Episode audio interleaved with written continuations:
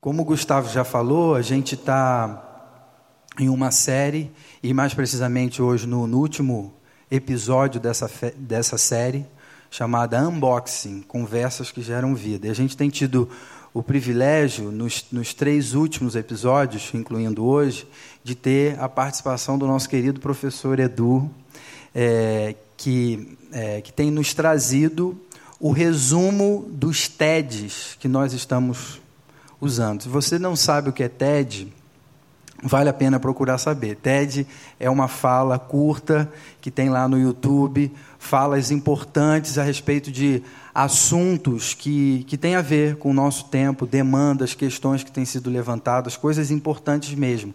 E aí nós estamos usando é, os três TEDs mais importantes, mais falados, mais comentados. Foi assim na semana retrasada, na semana passada, e hoje não será diferente. A gente vai é, falar hoje sobre os nossos relacionamentos e usando um TED que fala sobre isso, a importância, o valor dos relacionamentos para uma vida boa. Então eu queria chamar aqui o professor Edu e pedir a vocês uma salva de palmas para o professor Edu. Valeu. Pessoal, boa noite. É, a gente vai falar hoje né, sobre o terceiro, o terceiro TED, que é, foi feito pelo Dr. Robert Waldinger. Né, ele é um psiquiatra que, dentro de um dos projetos né, de, de pesquisa, ele acabou tentando discutir e tentar entender né, o, que, que, o que, que faz uma vida boa. Né, por que, que as pessoas vivem muito? Né, qual que é o segredo para se ter uma vida longa e próspera. É, como já diria o nosso querido Spock, já que o Paulo cantou uma música do mundo aqui, né, o Spock também pode aparecer na, na mensagem de noite, né, sem problema nenhum. Né. Então, a, a grande questão que fica para a gente nessa noite começar a pensar é quais são os objetivos mais importantes nas, nas nossas vidas. Então ele começa né, o Tere discutindo isso. Qual que é né, os objetivos, ou qual é o objetivo mais importante. E ele diz que ele conversa com várias pessoas, normalmente ali os jovens que acabam entrando em Harvard, né, a pesquisa é feita em Harvard, e fala que a maioria deles acabavam respondendo que eles queriam fama, né, que eles queriam dinheiro, que eles queriam sucesso. Né, então, o grande objetivo de vida daqueles estudantes, quando entravam na universidade, né, é que eles conseguissem atingir é, um nível de riqueza muito, muito alta, que eles pudessem obter a fama, se pudessem as duas coisas juntos, melhor ainda. E então, esse é o motivo que leva eles a pensarem nesse estudo. Então, é, esse estudo é o estudo de desenvolvimento né, adulto, que é feito em Harvard, uma pesquisa que começou em 1938. É, quando o TED foi feito, ele tinha completado 75 anos de pesquisa. O Dr. Robert Waldinger, ele é o quarto diretor dessa pesquisa. É, então, pô, a pesquisa começou, morre um diretor, vai outro, ele é o quarto diretor. A pesquisa passou por dificuldades e eles chegaram até aquele momento né, discutindo né, tudo isso. Eles passaram ao longo desses 75 anos né, 724 homens que foram estudados, pesquisados, para se tentar entender né, um pouco mais sobre essa questão da vida humana. E ele dividiu em dois grupos. Então ele pegou os caras que entravam em Harvard, né, esses caras jovens universitários, e ele pegou um outro grupo de uma classe social bem mais desfavorecida, que eram aqueles dos mais pobres na região de Boston. Então ele trabalhou com dois grupos separados para entender né, as diferenças que haviam, se é que haviam diferenças, e como que isso era montado dentro desse processo inteiro. Quais seriam as lições que foram tiradas desse processo todo? A mensagem que ele entende é muito clara. Né, que não interessa em qual nível, se era a galera de Harvard, se eram os pobres ali em Boston, ou qualquer outra pessoa, né, a grande mensagem era que os bons relacionamentos são os responsáveis por manter é, as pessoas felizes e saudáveis. Então, dentro dessa pesquisa, né, contemplando todos eles, ele percebe que as pessoas começavam muitas vezes já no alto e elas decaíam, algumas começavam embaixo e conseguiam subir na vida. Uns se tornaram médicos, advogados, professores, outros viraram alcoólatras, esquizofrênicos, e tudo isso tem a ver com esse padrão que vai ser estabelecido pelos relacionamentos que são formados. E ele então chega a um nível de. É, ele, nessa pesquisa, eles entendem que três lições ou três pontos básicos vão fazer a diferença para que esse processo aconteça. O primeiro deles é que as conexões sociais são muito boas para nós e a solidão acaba matando. Todos os três TEDs, eles falam sobre conexões. Né? Não interessa se são, são conexões mais profundas, mais superficiais, mas todos eles falam sobre conexões. Então ele fala, e nesse aqui ele vai um pouco mais a fundo, fala que as conexões sociais, elas são fundamentais para que as pessoas consigam né, não só ter uma vida boa, mas para que elas consigam desenvolver uma vida saudável entre elas. Então, quanto mais conexões as pessoas fazem, quanto mais relacionamentos elas conseguem desenvolver, né, melhor é a qualidade de vida que elas têm. Ele cita, por exemplo, que as pessoas que entenderam que no seu ambiente de trabalho, aquela pessoa que trabalha com você, não é só mais um que trabalha com você, ela se torna um companheiro de trabalho. Então, quando eu entendo aquela pessoa como um companheiro, o trabalho se torna mais leve, a produtividade aumenta e o espaço do trabalho se torna um espaço melhor. E ele entende também que as pessoas que, que não conseguem se conectar, as pessoas que vivem sós, que vivem mais isoladas, que têm poucas conexões, essas pessoas vivem numa solidão, num processo de solidão. Essa solidão se torna tóxica e essas pessoas acabam perdendo né, as motivações, perdendo os anos de vida, elas acabam adoecendo, elas acabam tendo problemas que as outras pessoas não têm. Então, esse é o primeiro ponto que ele aborda. Então, se ele aborda a questão dessas conexões boas, ele vai abordar num segundo ponto a qualidade dessas conexões. Então não basta as conexões sociais serem boas. Essas conexões elas têm que ser é, com qualidade. Então a qualidade dos relacionamentos próximos é aquilo que realmente importa. Esses relacionamentos próximos ele vai colocar da seguinte forma, que são as pessoas próximas a você. Então, como você desenvolve o seu relacionamento né, com a sua família, como você desenvolve o seu relacionamento com seus amigos, né, como você desenvolve essas relações mais próximas e mais íntimas com você.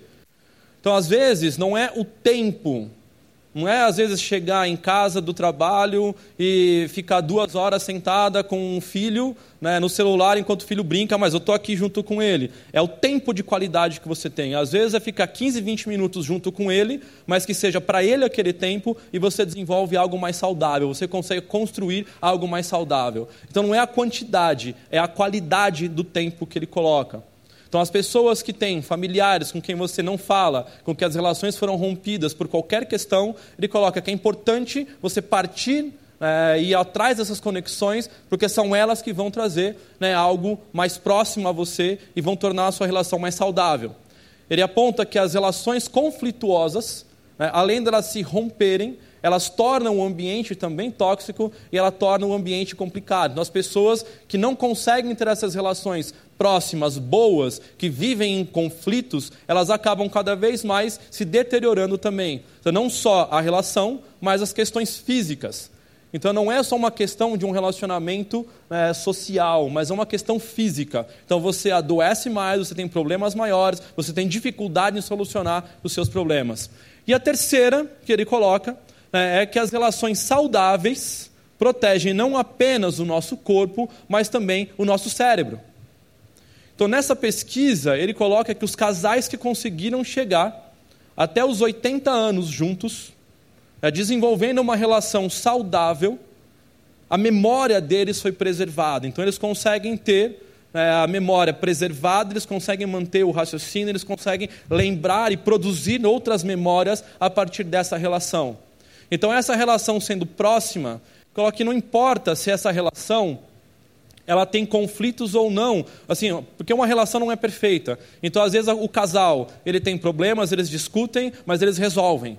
Então, eles vão ter problemas, mas eles resolvem. A grande questão é um poder contar com o outro. Então, se um puder contar com o outro, apesar dos problemas, apesar das dificuldades, essas relações se tornam saudáveis. O que importa é um estar ao lado do outro, um estar apoiando o outro, um saber que, apesar de qualquer coisa, eles podem contar um com o outro. Isso faz diferença na saúde física, isso faz diferença na saúde mental desse casal. E ele aponta isso né, não só nos casais, mas de uma forma geral. Então a pesquisa ela é desenvolvida né, entrevistando os casais, ouvindo os casais, ouvindo as relações, ouvindo os filhos, e todos eles, né, quando apontam para isso, eles diz, dizem exatamente isso: que essas relações mantêm o corpo saudável, mantêm a memória saudável. Os relacionamentos, eles podem ser confusos e complicados, e na maioria eles acabam sendo. Não existem relações perfeitas e sem problemas. Os relacionamentos eles são construídos por uma vida inteira e eles nunca vão acabar. Então a grande questão é como nós vamos lidar com esses relacionamentos. Ele coloca uma, uma frase do Mark Twain que eu coloquei para vocês aí. Essa frase é a frase que ele termina. Ele, ele coloca uma questão e depois ele termina. Eu só inverti. Eu vou colocar a frase primeiro para depois a gente terminar. Então ele coloca essa frase, né, que não há tempo Tão curta é a vida para discussões banais, desculpas, amarguras, tirar satisfações. Só há tempo para amar, e mesmo para isso é só um instante. E eu termino deixando a pergunta que ele faz: E você? Que tal buscar que os relacionamentos realmente, que tal buscar os relacionamentos que realmente têm algo para te oferecer? É isso. Paulo.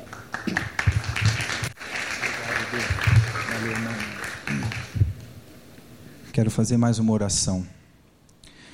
Senhor, derrama da tua graça nessa manhã, Senhor, que a gente possa continuar ouvindo a tua voz e percebendo o teu amor que afeta as nossas vidas e, e muda, Senhor, os nossos relacionamentos para melhor, para cada vez melhor. Muito obrigado por isso, porque o Senhor provê o, o amor de que a gente precisa para que os nossos relacionamentos sejam os melhores relacionamentos. Que a tua voz seja ouvida. Em nome de Jesus. Amém. Edu, muito obrigado, viu? Achei que, pô, achei que você me ajudou pra caramba. Praticamente, a gente poderia fazer uma oração aqui terminando e, né, que Deus nos abençoe. Eu já fui super edificado. Mas eu vou falar mais um pouquinho aqui. É, Sempre depois que o professor Edu fala, a pergunta que nós, né, pastores, o, o, Marcos fez essa pergunta, o Gustavo fez e eu quero fazer também. O que que esse TED tem a ver com o Evangelho? Uma outra pergunta também interessante seria: o que que Jesus diria desse TED? Será que ele, poxa, legal, acho que tem a ver, hein? Tem a ver aí com a caminhada da gente. É, eu acho muito interessante que o, o o cara que fala né, no TED, se você for ver o vídeo, você vai ver que ele chega na sala, ele não dá boa noite para as pessoas. Ele faz uma pergunta, e a pergunta que ele começa fazendo é: O que nos mantém saudáveis e felizes enquanto passamos pela vida? Pô, essa é a pergunta de ouro. Quem não quer saber o que nos mantém saudáveis e felizes enquanto passamos pela vida? Eu diria, se tem alguma coisa que me mantém mais saudável e feliz, eu quero esse negócio. Eu faço questão disso. Porque, sendo sincero, não está fácil para ninguém, a vida não é fácil. Viver é lutar. Tem um poeta brasileiro que eu gosto, chamado Gonçalves Dias, que ele diz assim: viver é lutar. Viver não é fácil, viver é difícil. Então, se tem algo que me mantém mais feliz e mais saudável, eu quero. Vocês sabem que o rei mais sábio do seu tempo, chamado Salomão, ele conta para a gente na Bíblia, e a Bíblia não tem uma visão romântica sobre a vida. Ele diz assim: Eu olhei para a vida debaixo do sol e percebi opressão, percebi pessoas chorando sem ter, sem ter ninguém para consolar. Salomão, descrevendo a vida. Aí, um pouco mais à frente, ele diz assim: Posto isso, já que a vida é assim, é melhor ter companhia do que estar sozinho. Salomão fazendo coro com os cientistas de Harvard. Não sei se eles leram ou não Eclesiastes, mas a Bíblia já falava sobre isso. E aí me dá até um certo constrangimentozinho, porque é uma das pesquisas maiores de todos os tempos. O Edu falou aqui, os caras ficaram, estão ainda fazendo essa pesquisa atualmente é o quarto diretor da pesquisa, que os outros morreram. O pessoal vai morrendo, vai, né, o dinheiro acaba, e aí vem alguém e investe novamente. Olha o tamanho da pesquisa. Aí o que, que eles concluem no final das contas? Você acha que vai vir uma coisa, né? Nossa, que sacada. Não, olha, viver sozinho faz mal. Harvard chegou a essa conclusão. Meu filho Gabriel já sabe disso. Essa semana eu fui buscar ele na escola. Eu tento ir quase todo dia, né, Marcos? Buscar ele na escola. Marcos fica me zoando. Lá vai o Paulo buscar o Gabriel na escola. Isso para mim é muito importante. Eu percebi que para ele também. Ele, ele, essa semana ele esteve meio triste. Estava sem falar comigo direito, andando pelos cantos, emburrado. Falava, filho, vamos brincar? Não. E aí eu, eu fui buscar ele um dia na escola e falei, filho, o que está vendo? Por que, que você está triste? E aí olha o que ele me respondeu. Ele falou assim, papai, eu fico feliz, mas aí depois eu fico triste. Cara, eu falei, meu filho é um poeta. Ele está compreendendo que a vida não é fácil. E mais, porque aí eu segui conversando com ele e depois a Luísa me contou, a minha esposa, a mãe do Gabriel, contou para mim, Paulo, ele me disse que ele está chateado com você, porque no começo da semana você falou para ele que vocês iam brincar muito essa semana. E foi uma semana em que a gente não brincou muito. Um relacionamento que é tão caro, tão precioso para mim, um amor que só quem é pai, nem quem é pai sabe explicar mas eu não consigo demonstrar para ele como eu gostaria o meu amor. A relação mais preciosa possível, ela não é do jeito que eu gostaria que fosse. Percebem? Então, assim, o Gonçalves Dias, o Salomão, o Gabriel Nazaré, e eu tenho certeza que cada um de nós aqui é o famoso já sabia, levanta a plaquinha, né? Eu já sabia. Parabéns, Harvard, uma salva de palmas eu já sabia que nutrir, cultivar bons relacionamentos é algo fundamental na vida da gente. Mas aí, a gente chega num ponto crucial do que essa pesquisa diz para a gente, que o Edu sinalizou aqui, que é o seguinte: diz assim, olha, relacionamento é muito importante. Agora, você tem quantos seguidores lá no seu Instagram? Poxa, eu tenho muitos. Ah, então você vai viver. Não. A qualidade dos relacionamentos importa, é fundamental. Então, não adianta ter 5 mil seguidores no Instagram, porque isso não tem qualidade de relacionamento. Isso nem é relacionamento. A gente precisa parar para pensar no que a gente tem conseguido desenvolver de bom relacionamento na vida da gente. Eu, quando olho para a minha vida, acabei de falar sobre o Gabriel, eu me percebo alguém insuficiente, incapaz de manter bons relacionamentos de fato, com qualidade. O texto diz, o, o, o TED diz mais, ele diz que a solidão é tóxica. Então, é quase como se dissesse assim: ao passo que bons relacionamentos fazem a vida melhor, relacionamentos ruins, ele até diz, você está num casamento ruim faz mal para você, ele diz no TED. Relacionamentos tóxicos fazem você viver menos e pior. Olha só que coisa. Então você precisa dar conta de bons relacionamentos. Aí sabe o que me choca na pesquisa? É que a pesquisa parte do pressuposto de que eu sou bom nisso, eu consigo nutrir bons relacionamentos. Os que forem ruins, eu deixo de lado. Os que forem bons, Beleza, seguimos em frente. E aí eu vivo feliz, 90 anos. Só que os meus relacionamentos mais preciosos são, por vezes, relacionamentos tóxicos, porque a vida não é assim, caixinha dos tóxicos, caixinha dos bons relacionamentos. A vida não é assim. Quando eu olho quem são os mais preciosos para mim, Luísa, minha esposa, putz, eu sou apaixonado pela minha esposa, eu desejo ela todo dia, e a gente tem um relacionamento que eu considero muito bom. Mas tem discussões nossas em que a gente nunca chega ao fim.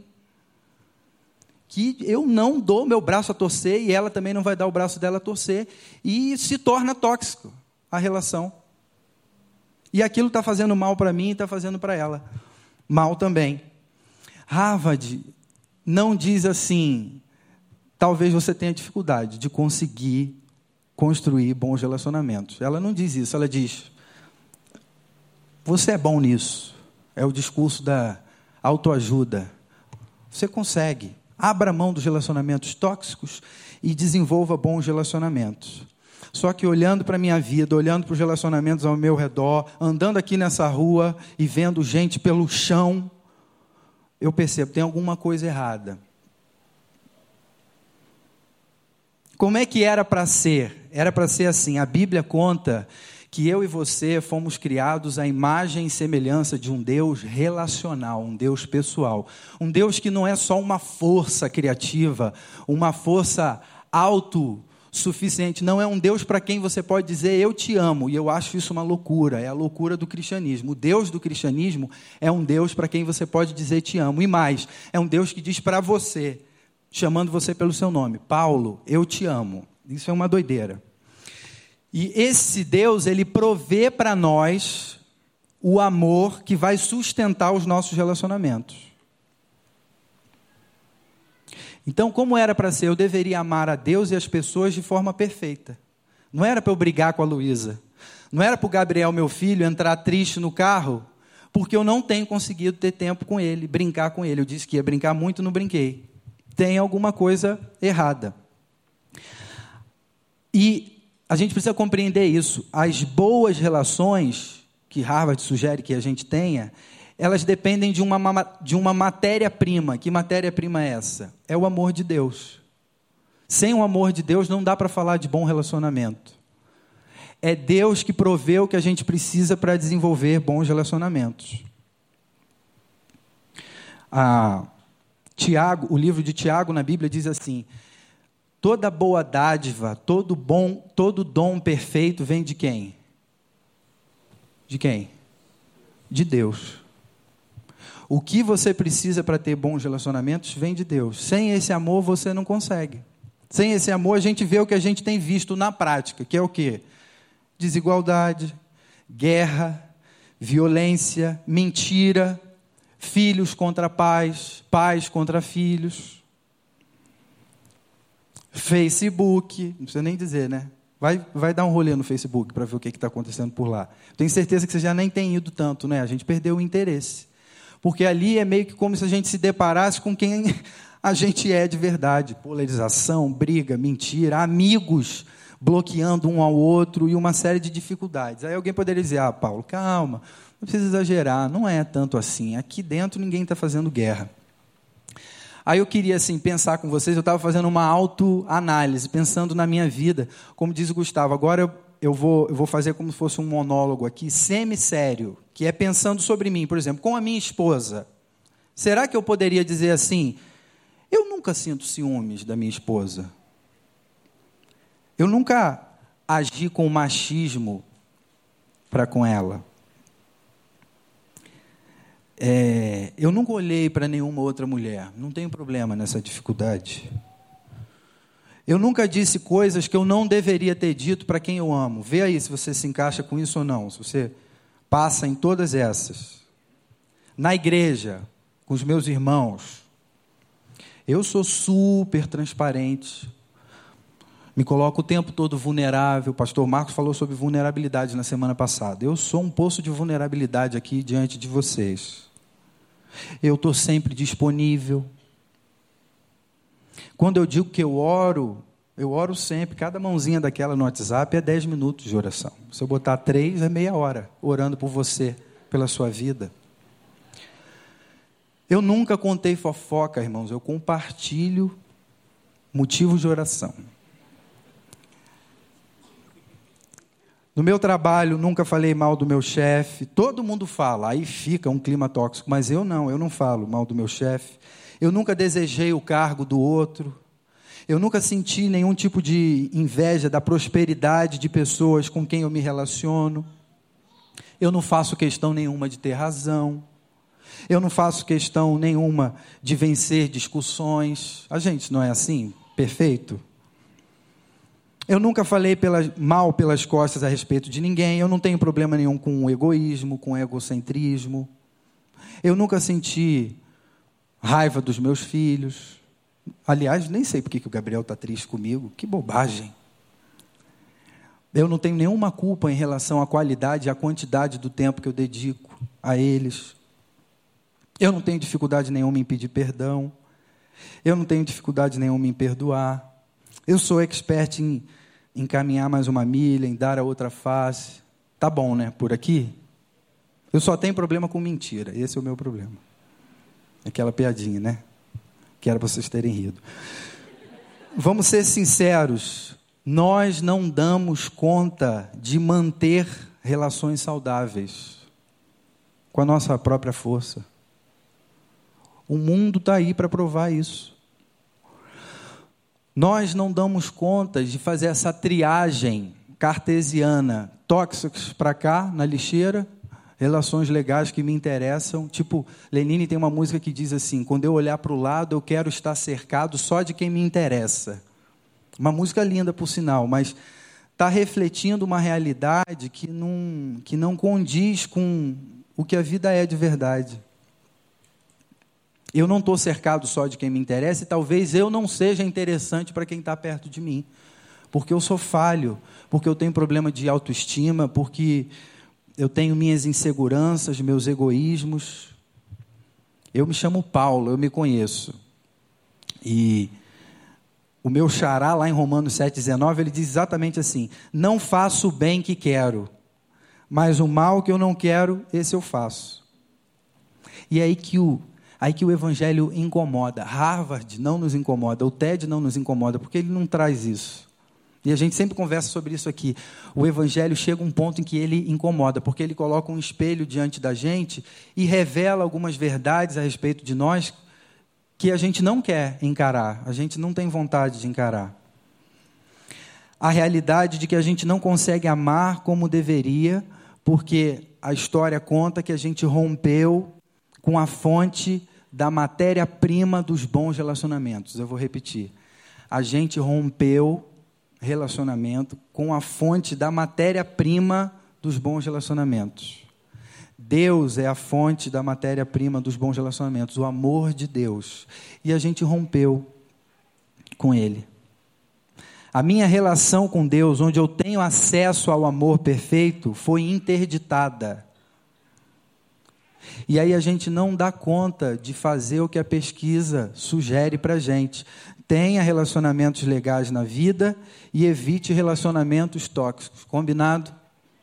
Vamos fazer assim? Só que eu não consigo. Estava pensando aqui numa figura para a gente tentar entender.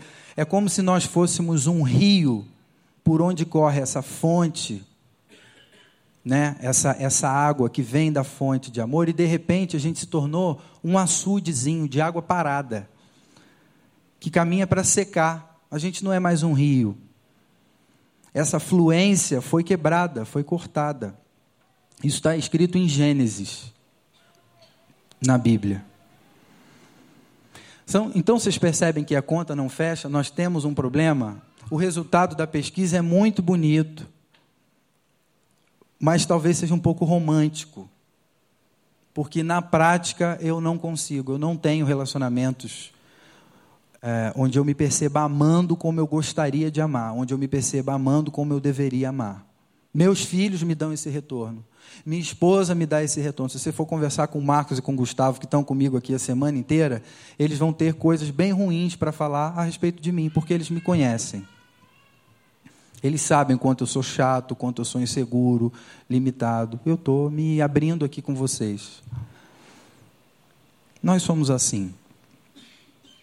Aí eu quero ir então para o texto base dessa nossa série, João 3,16, que diz: porque Deus amou o mundo de tal maneira que deu seu Filho unigênito, para que todo aquele que nele crê não pereça, não morra, mas tenha a vida eterna. A primeira expressão ali que eu acho muito interessante, que me toca, e eu até falei, poxa, eu queria falar sobre isso. É Gustavo e Marcos falaram, não, sobre isso não, você vai falar mais para frente. Mas eu quero apenas pontuar. O texto diz que Deus amou o mundo. O que, que significa isso? Deus amou o mundo. A palavra mundo na Bíblia ela tem diferentes significados, você sabe disso. Mundo na Bíblia, às vezes, significa assim.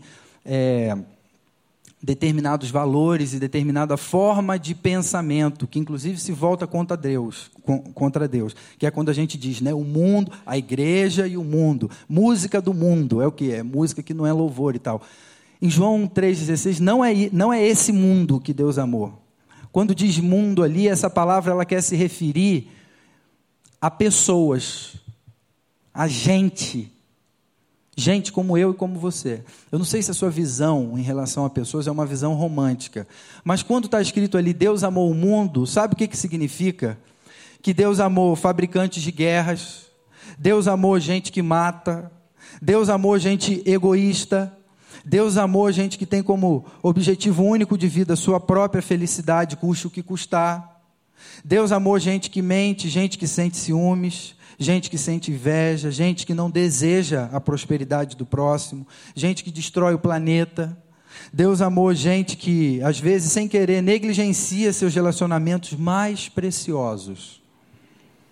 Gente como eu e você. Sempre que você lê esse texto, que você já conhece há tanto tempo, lembre disso. Deus amou o mundo.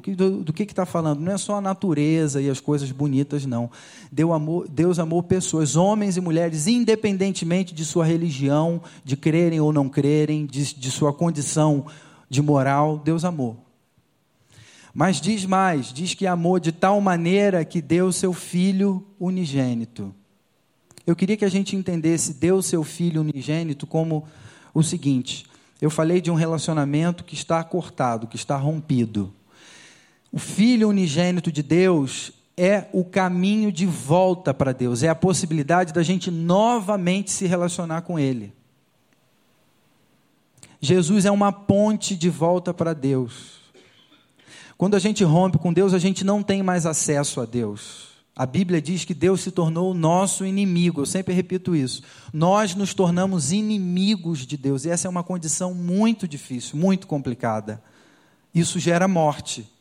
Quem se torna inimigo de Deus caminha para a morte, porque está desconectado daquele que é a fonte de vida. Então, quando diz que ele mandou seu filho unigênito, entenda como ele colocou uma ponte dizendo: Eu quero me relacionar novamente com vocês é um passo de Deus de reconciliação. Ele dá um passo na nossa direção de reconciliação. Do tipo, a gente, você brigou, você virou as costas, mas eu quero te dar a chance de novamente poder se relacionar.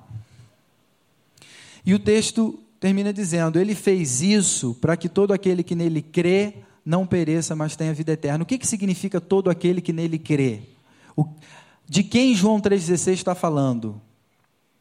Todo aquele que nele crê. A gente precisa entender a palavra crer. O que, que significa crer? No Brasil, a gente confunde, na nossa cultura, a ideia de crer. Que é quando as pessoas falam assim: crê em Deus? E como é que não creio? Claro que eu creio. Aqui, ó, minha fitinha do Bom Fim, né, do Senhor do Bom Fim. Eu concordo com as coisas que ele fala. O que, que ele fala então? Não sei, eu sei que eu concordo. A palavra crer, na sua origem, é uma palavra, na verdade, escrita assim: confiar. No grego é confiar. E você há de concordar comigo, a gente só confia em quem a gente conhece. Eu não entro no carro com, com, uma, né, com uma pessoa que eu não conheço dirigindo. Eu vou ver se a foto bate e tal. Eu tenho que conhecer minimamente. Eu não deixo meu filho com qualquer pessoa que eu não conheça. Eu não me deixo levar por quem eu não conheço, porque aí eu não confio, eu tenho medo. Essa palavra crer é no sentido de, ah, eu conheço. Conheço a ponto de confiar. Conheço a ponto de dizer, é Ele que rege a minha vida. É Ele que determina como é que vai ser. É Ele, ele que diz como eu devo agir. Eu sou aprendiz dele, aprendiz de Jesus, discípulo de Jesus. Crer significa confiar. Então, quando diz todo aquele que nele crê, João 3,16 se refere aos que têm conhecido a Deus, têm caminhado para mais perto dele, e estão aproveitando essa oferta de amor que ele faz de volta para ele, de relacionamento com ele. Então, confiar é dizer, é Ele que rege a minha vida, é mais do que simplesmente conhecer. É conhecer, confiar e dizer, é Ele que diz. Eu quero amar parecido com o jeito que Ele ama. Só é possível, gente, falar de relacionamentos não tóxicos, de relacionamentos bons, saudáveis, que fazem a vida melhor e mais, e mais saudável, a partir desse amor, descrito em João 3,16. Na prática, então, o que, que significaria isso? Por exemplo, alguém que no trabalho tem uma predisposição enorme para resolver as coisas na base da mentira, a partir do momento que começa a se relacionar com Deus, os valores mudam. É como se esse açudezinho comece, começasse a ser irrigado pelo rio do amor de Deus. E isso gera vida e gera transformação. Então, um cara que resolvia tudo na base da mentira, de repente ele se vê ousando falar a verdade. Ele fala, cara, eu sempre preferi mentir para não ter que encarar determinadas coisas, mas eu estou conseguindo falar a verdade. Algo está sendo transformado. A pessoa que sempre sabotou os próprios relacionamentos com crises de ciúme, de repente ela se vê segura, autoestima equilibrada diante da percepção do amor imenso de Deus. E ela se vê capaz de amar sem crises de ciúme, sem ciúme. É na prática um relacionamento sendo transformado pelo amor, pelo amor perfeito. A pessoa que vivia fofocando se percebe mais zelosa em relação àquilo que ela compartilha publicamente em respeito à pessoa que contou algum segredo para ela. O homem, a mulher que tem dificuldade no casamento, na hora do flerte na rua, sabe aquelas conversas que não levam a lugar nenhum, que você sabe que não é legal, que você não deveria fazer. Na hora você fala: Não, eu não vou fazer isso. O meu desejo é para minha esposa, o meu desejo é para o meu marido eu quero voltar para casa, eu quero cultivar esse relacionamento mais e mais saudável. O amor de Deus muda a gente assim, na prática. O açude que estava secando a minha vida começa a ser novamente irrigado por esse amor e as coisas mudam. A gente tem visto isso aqui, a gente tem tido o privilégio de conversar com pessoas aqui na comunidade, aqui na comunidade da vila durante a semana que compartilham com a gente mudanças, transformações em seus relacionamentos. Para a gente terminar, então, concluindo, quando a gente se percebe, se percebe alvo desse amor de João 3,16, esse amor que se revela a nós através de Jesus, pelo menos duas coisas acontecem. Uma primeira, como eu já disse, a gente começa a ser novamente irrigado por esse amor que restaura a vida em nós. Esse, esse é o segredo para que a gente não morra e tenha vida eterna. O que, que significa vida eterna? Quando a gente fala vida eterna, vem na nossa cabeça assim: ah, é um período que vai começar lá na frente, depois que eu morrer, com 80 anos, 90 anos, sendo bem, né? Vida eterna é isso. Vida eterna é um negócio que vai começar depois que eu morrer. Falta um tempo, de repente, se eu não for atropelado e tal. A vida eterna vem lá na frente. Isso, isso é um erro. A vida eterna não é isso. Vida eterna é o que já começou agora, aqui, a partir do momento em que eu começo a me relacionar com Deus e a provar desse amor que me permite melhores relações. Queridos, a vida eterna já começou para quem se coloca na posição de alvo desse amor. Já começou. Vida eterna não tem tanto a ver com quantidade, tem mais a ver com qualidade. É a qualidade da sua vida hoje. Quanto mais perto de Jesus, quanto mais conectado com Ele, quanto mais você conhece Ele, mais vida eterna você já começou a viver. E aí sim, ela tem diferentes fases, né? Tem uma que vem depois que termina esse tempo aqui, que é um tempo mais ou menos.